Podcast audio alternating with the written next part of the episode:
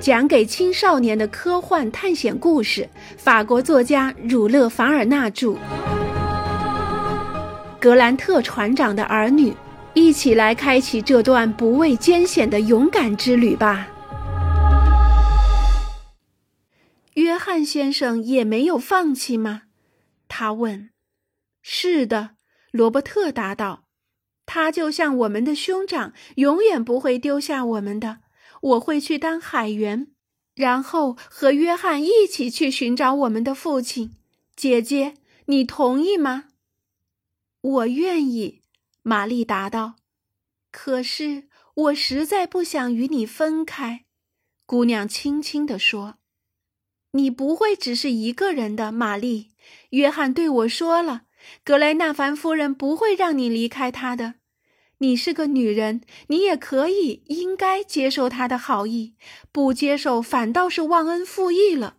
而我不行，我是个男人。父亲对我说过无数次，男人就要创造自己的命运。可我们邓迪的房子呢？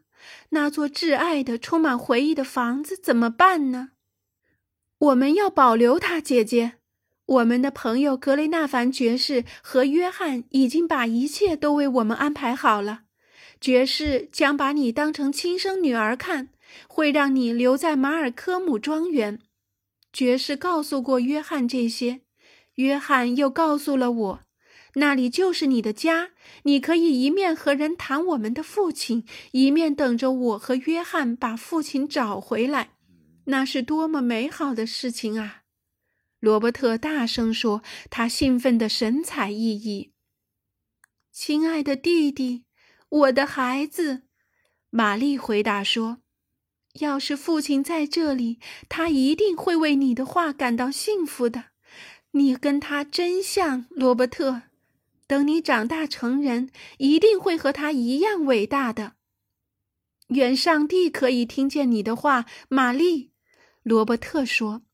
做子女的一种圣洁的自豪，使他更加成熟。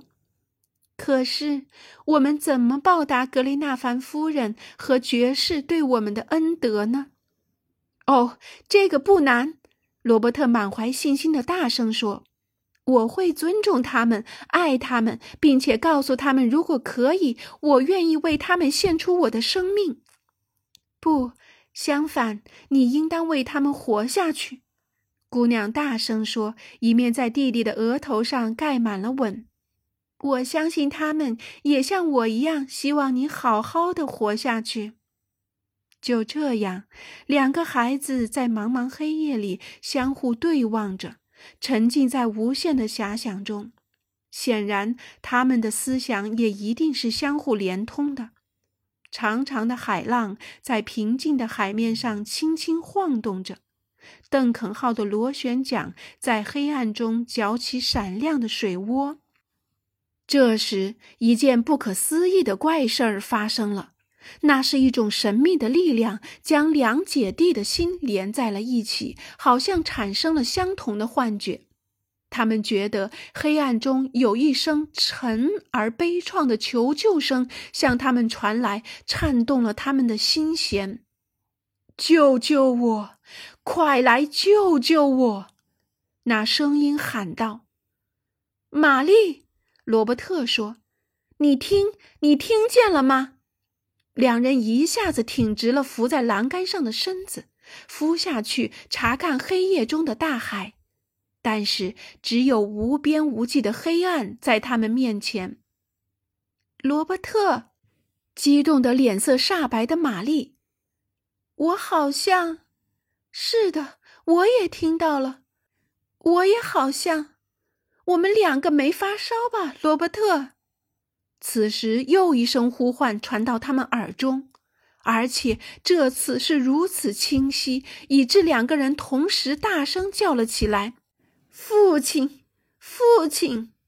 玛丽似乎也忍不住了，她太激动了，晕倒在弟弟的臂弯里。救命啊！罗伯特喊：“救救我姐姐！救救我父亲！救命啊！”掌舵的水手奔过来扶起玛丽，接着航向港的值班水手也跑过来了。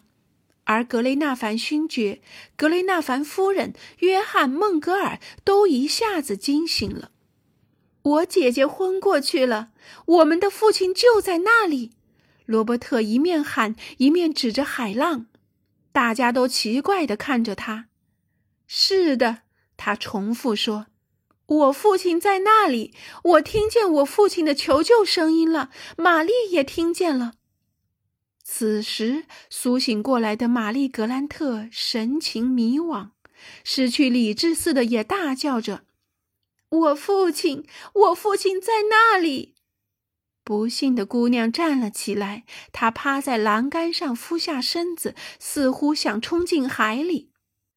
爵士格雷纳凡夫人，她合起双掌，一遍又一遍地喊。请相信我，我父亲真的在那里。我保证，我听见他的声音从海里传来，好像在悲叹，好像在做永远的道别。说着，可怜的孩子浑身又是一阵痉挛和抽搐，他不断挣扎着。大家把他抬到他的仓房里，格雷纳凡夫人也跟了进去照顾他。罗伯特也一直重复地说。我父亲，我父亲在那里，我敢肯定。爵士看到这悲痛场面的人，最后明白了，这两个孩子多半是产生幻觉了。但是，怎样才可以让他们从幻觉中醒过来呢？格雷纳凡勋爵还是想试一试。他拉罗伯特的手说：“你真的听见了，我亲爱的孩子。”是的，爵士就在那里，在海浪中间。他喊：“快来救我！快来救我！”你确信是他的声音吗？我怎能够不确定呢？爵士，就是他的声音。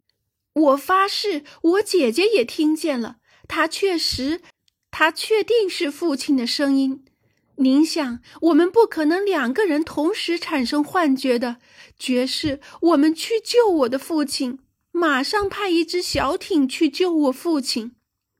格雷纳凡勋爵明白了，他没有办法让这孩子清醒过来，可是他也不想放弃。他叫来掌舵的水手霍金斯，他问水手：“格兰特小姐受到幻觉打击时，是你在舵位上吗？”是爵士殿下，霍金斯回答。那你看见什么或听见什么了吗？什么也没有。你看，罗伯特，如果那是霍金斯的父亲，男孩执拗的回答，他就不会说他没有听见了。可是那是我的父亲，爵士，那是我的父亲。罗伯特一声抽噎，张着口，再也说不出话了。他脸色煞白，随即就失去了知觉。格雷纳凡勋爵叫人把他抬到床上，孩子因过度激动晕过去了。我可怜的孩子，约翰·孟格尔说：“上帝真是太不公平了。”是的，格雷纳凡勋爵应道：“也许是过度的悲伤让他们产生了同样的幻觉，还是同时产生？”帕格奈尔喃喃道：“真奇怪，恐怕连科学也解释不了。”随后，他也从栏杆上向大海俯下身。他让大家别出声，然后他侧耳细听。四下里一片寂静。帕格奈尔扯开嗓子大叫一声，可是并没有得到回应。这太奇怪了。地理学家又说了一遍。接着，他返回自己的仓房去了。就算过度悲伤，也不至于让两个孩子同时出现幻觉呀。第二天是三月八日，早晨五点，天刚亮，乘客们就已经聚集在甲板上了。玛丽和罗伯特也在他们中间，因为把他们留在船舱里实在太让人担心。